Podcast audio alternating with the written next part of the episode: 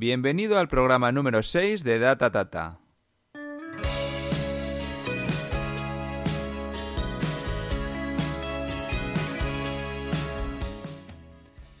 Mi nombre es Asier Ibarrondo. Soy socio director de Data Comunicación. Somos una consultora de comunicación y marketing digital que nos estamos especializando en el desarrollo de estrategias de voz. Esto es Data Tata, el podcast a través del cual alzamos la voz.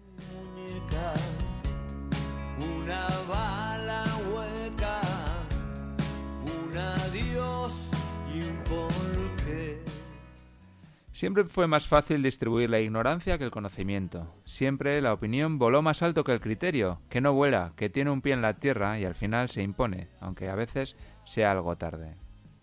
Vivimos en un mundo fragmentado en canales y en fuentes de información. Hoy, cualquiera puede emitir un juicio, una opinión, inventarse una ficción, distribuir conocimiento riguroso. Las opciones son iguales para todos, los resultados, sin embargo, desiguales. La tecnología lo ha hecho posible e Internet lo ha hecho crecer exponencialmente. Si Internet se creó con fines buenos y ha traído cosas fantásticas, el mal ha aprendido a aprovecharse de las bondades de la red y de la tecnología y hoy el uso maligno crece exponencialmente e impacta en nuestra configuración del mundo esa configuración del mundo, eh, ese imaginario global que no hace mucho tiempo configuraron el cine, la televisión y los propios medios de comunicación de masas.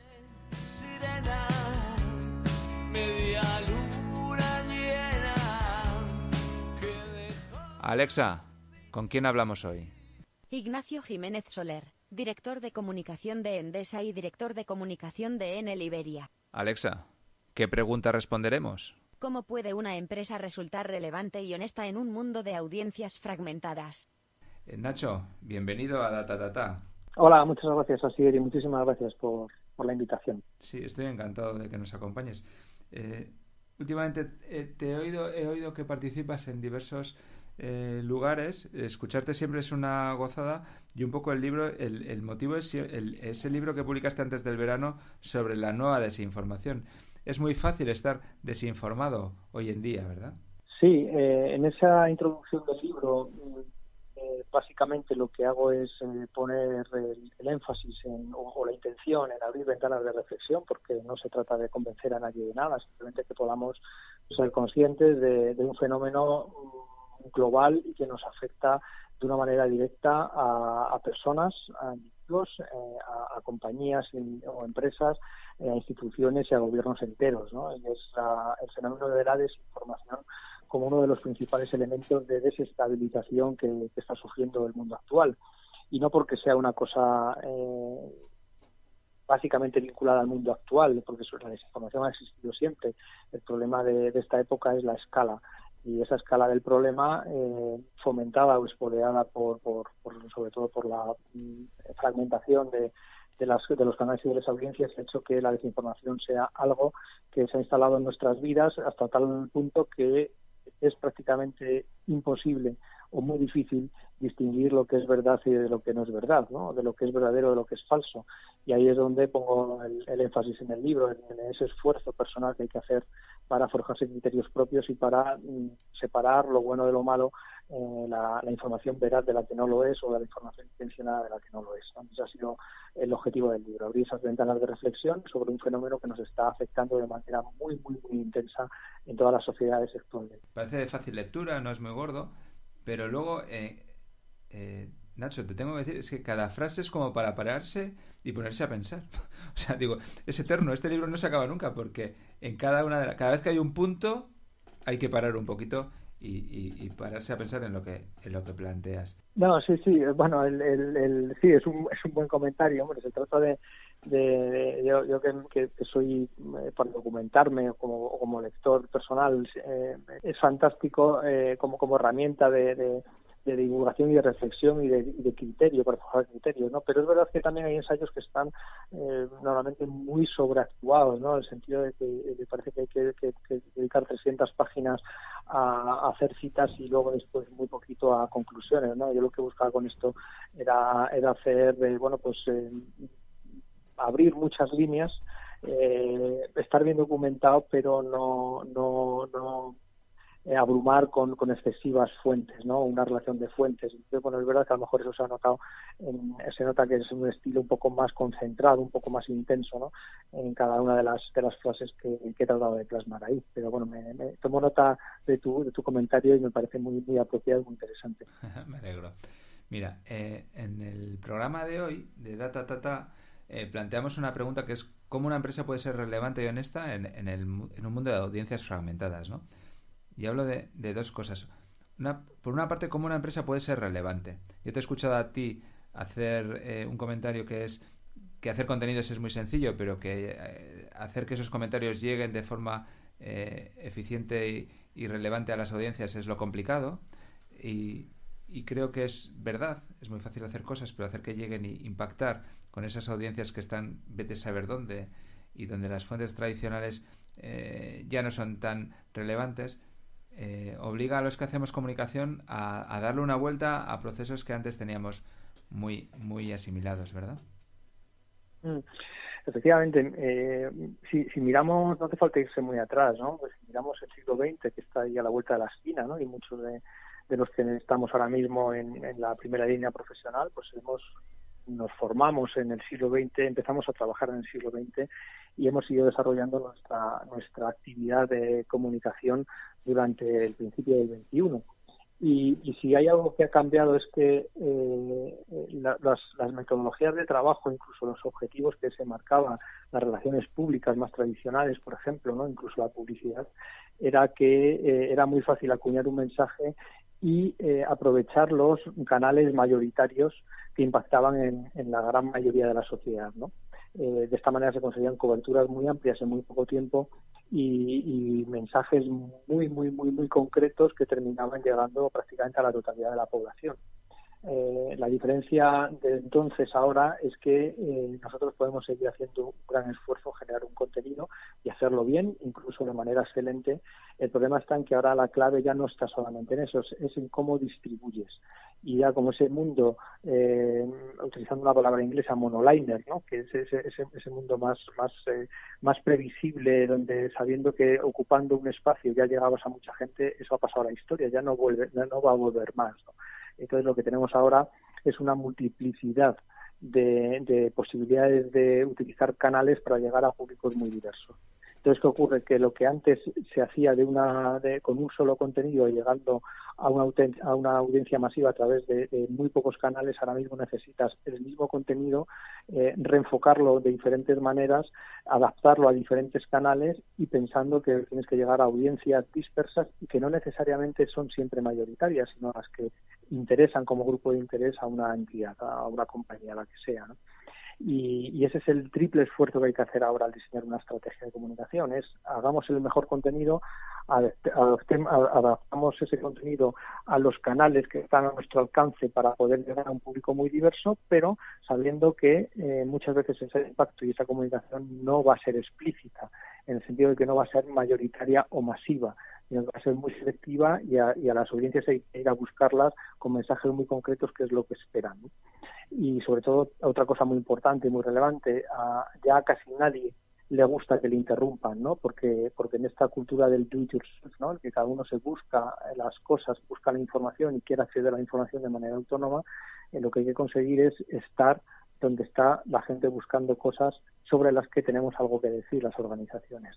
Y ahí es donde está el reto de la comunicación actual y las estrategias tienen que ir por ahí para poder tener éxito. Si no, eh, por tener un buen contenido no necesariamente vamos a tener relevancia, salvo alguna eh, excepción muy, muy, muy, muy particular que, que hace que una cosa que sea muy buena, muy poderosa, porque ha caído en un momento determinado, pues sí que se hace, eh, se comparte de manera masiva y llegamos a audiencias amplias, ¿no? Pero eso suelen ser eh, las menos veces, ¿no? desgraciadamente, y lo que hay que intentar es ser útiles con la información y no siempre interesante.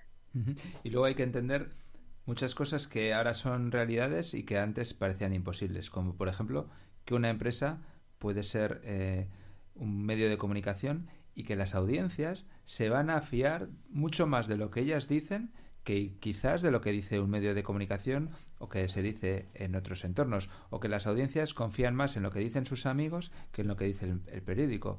O, es decir, entran en, juego nuevas posibilidades y nuevos paradigmas que, que antes parecían imposibles. Efectivamente, eh, esto está bastante documentado. ¿eh? Eh, hay muchas o diversas fuentes que ya acreditan desde el punto de vista del análisis empírico que, la confianza es el gran movilizador ahora mismo de la toma de decisiones de las audiencias y esa confianza se la llevan básicamente los, los amigos y familiares, ya sean por relación directa o ya sea a través de, de, canales digitales. ¿no? Entonces, eh, esa prescripción que tiene el entorno cercano sobre cualquier persona es mucho más poderosa ahora que, lo que históricamente se conseguía por otras vías. Adicionalmente a esto, lo que se ha venido a demostrar, como por ejemplo en el caso de el barómetro de la confianza de Edelman como, como una de las fuentes eh, recurrentes eh, que analizan la confianza es que eh, ha habido un deterioro, ¿no? Y un deterioro de la confianza en lo que vamos a llamar los canales o, los, las vías de comunicación tradicionales, ¿no? Que, que en el siglo XX se habían consolidado y se han beneficiado, mm, entre otras, pues los, los, canales propios, la voz propia de las organizaciones, en las que se confía de manera creciente cada vez más, en un mundo cada vez más transparente, se premia a las empresas o las instituciones que tienen su voz propia y que explican las cosas de primera mano, sin perjuicio de que sea complementario con lo que, por supuesto, eh, tienen que trasladar a medios de comunicación o en campañas publicitarias de pago, etcétera. Y luego, por supuesto, pues eh, la, eclosión de las redes sociales, especialmente en los últimos 15 años, pues ha dado pie a que además de la fragmentación eh, se, se, siga más eh, a determinados perfiles personales y se confíen más o se adopten más y mejor aquello que dicen determinadas personas para ver de, esas, de esos altavoces que son en cierto modo canales propios también y eso es lo que bueno pues ha cambiado las reglas del juego en la comunicación y, es un fenómeno que lejos de aminorarse se va a ir incrementando muchísimo más en los próximos años. Hacer a voz propia, yo sé que ya sé que te refieres a, crear contenidos en primera persona, pero pero también sé que eres un enamorado de, del podcast.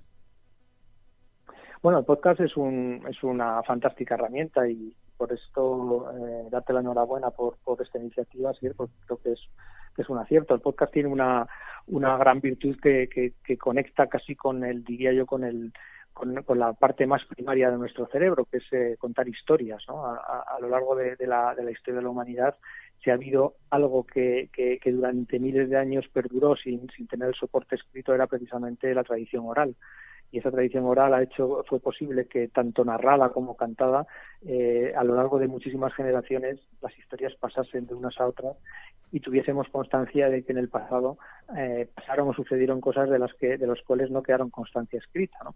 entonces eh, narrar para el oído hablar para que la gente mientras que estamos haciendo cualquier otra actividad ya sea, bueno, pues lo tenemos de fondo, estemos caminando, corriendo, eh, yendo, conduciendo en el coche o, yendo en el transporte público con unos cascos, escuchando que alguien nos cuenta algo, eso tiene un valor enorme, ¿no? Y, además lo bueno del podcast es que es un formato fácilmente compartible, que por lo tanto conecta muy bien con eh, la idiosincrasia de la, de la, de la, vamos a llamar, de las generaciones actuales y de los hábitos de acceso y de consumo de la información actual, que es tengo un contenido fácil de, de, consumir y además es fácil de compartir, porque si hay algo que me interese de lo que estoy escuchando, con un simple eh, eh, forward o un simple reenvío eh, a través de un WhatsApp o de un Telegram, de un Signal o de cualquier otra herramienta de mensajería, esto termina compartiendo tan gran, con gran rapidez y, por lo tanto se multiplican las posibilidades de acceso a ese contenido.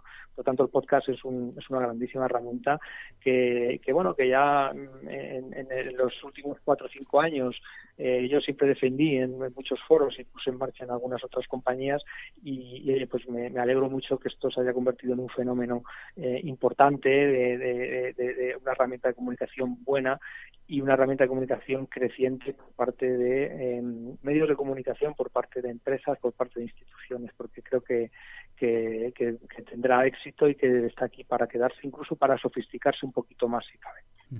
Estamos de acuerdo.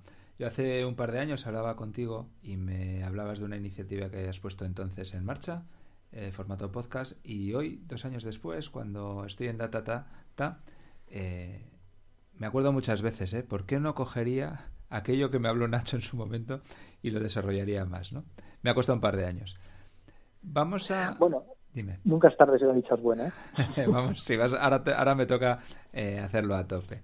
Lo que te iba a plantear es, mira, la segunda parte de la pregunta que te hacíamos al principio es cómo una empresa puede ser relevante, ya lo hemos dicho, y cómo puede ser honesta, porque si recuperamos un poco la parte en la que hablábamos de, que, de que, las marcas tienen que, que, tener su voz propia, creo que pueden caer en la tentación de jugar con algoritmos, de, con un volumen de datos que le permite ser eh, muy canalla a veces, si quieres, para conseguir eh, objetivos, ¿no?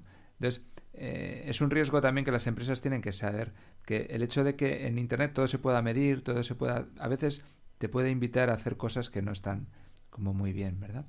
El algoritmo eh, en Internet puede ser un aliado, bueno, el algoritmo y, la sobreabundancia de datos, o puede ser una tentación. Yo creo que eso lo, trabajas tú de manera estupenda.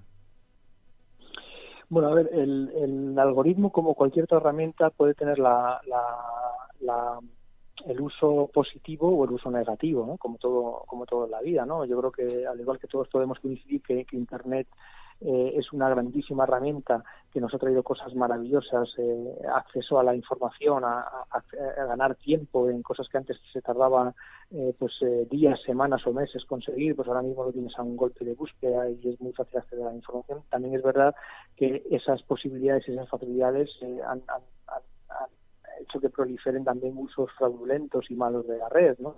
Eh, con lo cual no quiere decir que la red sea mala, es, es cómo se usa, ¿no? El algoritmo es igual, ¿no? creo que el, algoritmo, un algoritmo con sesgos puede generar, eh, puede tener consecuencias desastrosas para cualquiera, pero un algoritmo utilizado para ser un buen recomendador de contenido o de claves de una, de una empresa para los usuarios o para los clientes, eh, sin embargo, pues yo creo que es una, es una grandísima iniciativa. Yo creo que por ahí hay una vía de, crecimiento y de exploración muy, muy importante que, no hay que abandonar. Eso, eso, eso por un lado. Y luego por el otro, eh, el, propio, la propia aplicación de algoritmos eh, incrustados, si me permitís la expresión, dentro del desarrollo de contenidos propios o de una voz propia, lo que permite es ir a, a buscar a audiencias que necesitan a priori si está bien bien vamos a llamarlo así bien configurado ese algoritmo eh, que ese contenido realmente sea útil para personas que están buscando información o que necesitan claves o necesitan más eh, datos sobre cualquier tema eh, sobre el cual una organización tiene algo que decir y si eso se hace bien, lo que estamos haciendo es ampliar las posibilidades, por supuesto, de contacto de una empresa con sus grupos de interés pero también lo que estamos haciendo es eh, acercar eh, a personas que no tenían en su cabeza eh, a una determinada empresa y que sin embargo se encuentran con que esa empresa le está dando claves o información de utilidad para poder eh, bueno, pues, eh, solventar dudas que tengan en un momento determinado o eh, tomar una decisión de compra. Y por lo tanto eso yo creo que es una cosa muy muy positiva y, creo que el algoritmo aplicado al mundo empresarial es, una, es una herramienta tremendamente interesante y muy recomendable para poder llegar a objetivos de posicionamiento, pero también reputacionales y por supuesto comerciales. es, se trata simplemente de utilizarlo para entender qué se está preguntando la gente y ser capaz de, darle la respuesta en forma, en tiempo y forma pertinente. Correcto, así es. Así es. Entonces, esta, este, este desarrollo propio, en un momento en el que, en el que mm, es muy fácil y, es muy pertinente, eh, bueno, pues, pues eh, la, cultura colaborativa en, en, el mundo digital eh, un intercambio en, tiempo real de información entre una compañía, por ejemplo, y un medio de comunicación, por ejemplo, para, para que se pueda servir un contenido eh, a un usuario que está interesado en una determinada temática, creo que eso es bueno para las tres partes. Es bueno para el medio porque monetiza de manera directa, sin intermediación.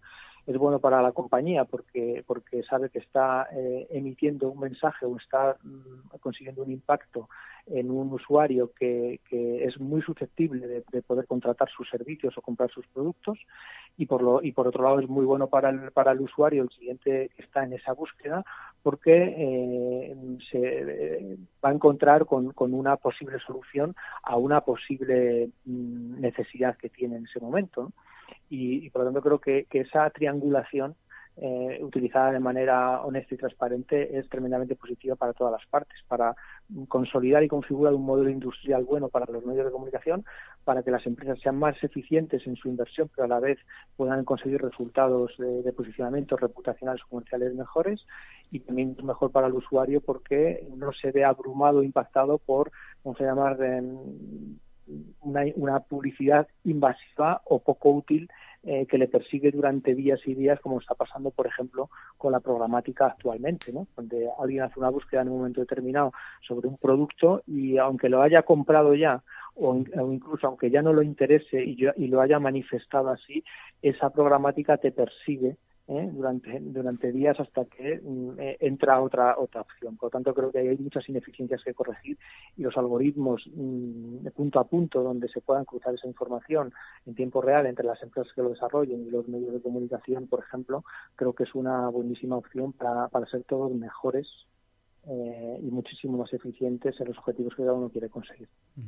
Ya para concluir, Nacho, eh, me quedo con una conclusión que saco de tus, de tus palabras. El, mundo se nos ha complicado un poco.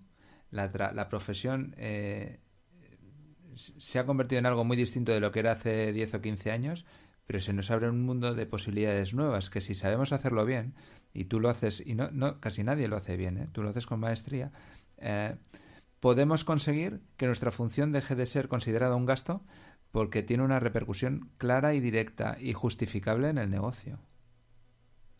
Mira, eh, esto es un punto muy importante, así porque eh, había una pregunta, y, es una pregunta recurrente y además muy lícita, que, se le ha hecho siempre en los últimos 20, 25 años a, todos los que nos dedicamos a la comunicación desde dentro de las empresas. ¿Y qué, y, qué aporta la función aquí? Y, nuestra respuesta durante décadas ha tenido eh, bueno, trabajábamos para la imagen, trabajábamos para la reputación, eh, era difícil aterrizar métricas concretas que ilustrasen que nuestra función es importante y es necesaria para las organizaciones y sin embargo ahora, eh, gracias a la eclosión de lo digital y sobre todo si tenemos sistemas de conocimiento bien desarrollados propios dentro de las empresas, mm, hoy sí que podemos decir que, que podemos medir cómo la comunicación puede contribuir a las ventas y esto es técnicamente posible. Y creo que esto sí que es un salto eh, cualitativo y cuantitativo que antes, cuando digo antes, estoy hablando de hace 10 años, no mucho más, no podíamos demostrar. Y hoy se puede demostrar. Y creo que esto es una grandísima noticia para la profesión y tenemos que saber aprovechar esa oportunidad porque eh, si no la aprovechamos probablemente mm, no se nos vaya a presentar una como esta en muchísimos años. Me parece una magnífica forma de terminar por ahí. Ignacio Jiménez Soler, muchísimas gracias por acompañarnos. Un placer como siempre. Gracias a ti, así es. Un abrazo. Un abrazo. Ignacio Jiménez Soler es siempre una fuente de inspiración. Recomiendo con énfasis que todos leáis la nueva desinformación. Hasta aquí ha llegado nuestro programa de hoy. En Datatata celebramos el acuerdo al que hemos llegado con The Pool Genius, que nos permite ilustrar el podcast con música de primer nivel, como esta que suena, Dani Flaco acompañado por Manolo García.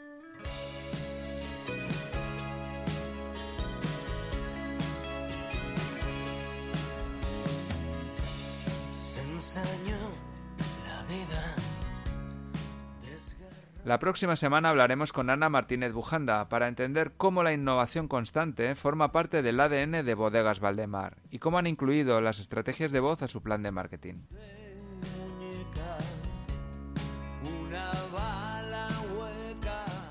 La conversación sigue en la red. Por favor, tus ideas nos interesan muchísimo. Déjanos un comentario, haznos sugerencias, dale al like, mándanos un mail a datatata.datacomunicación.com. Llámanos por teléfono, comparte, por favor. Carlos Molina, Orfeo ha estado en la técnica. Asier Ibarrondo aquí hablando contigo. Desde los estudios de Santurchi y Ratia, esto ha sido Data Tata.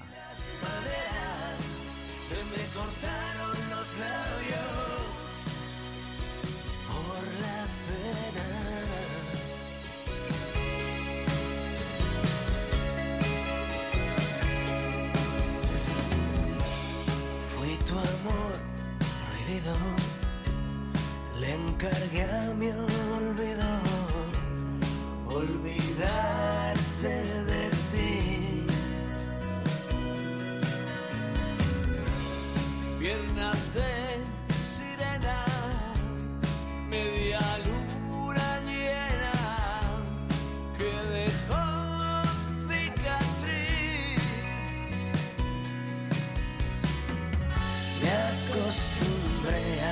noches en vela, grando lágrimas de acuarela. Y puse a ver versos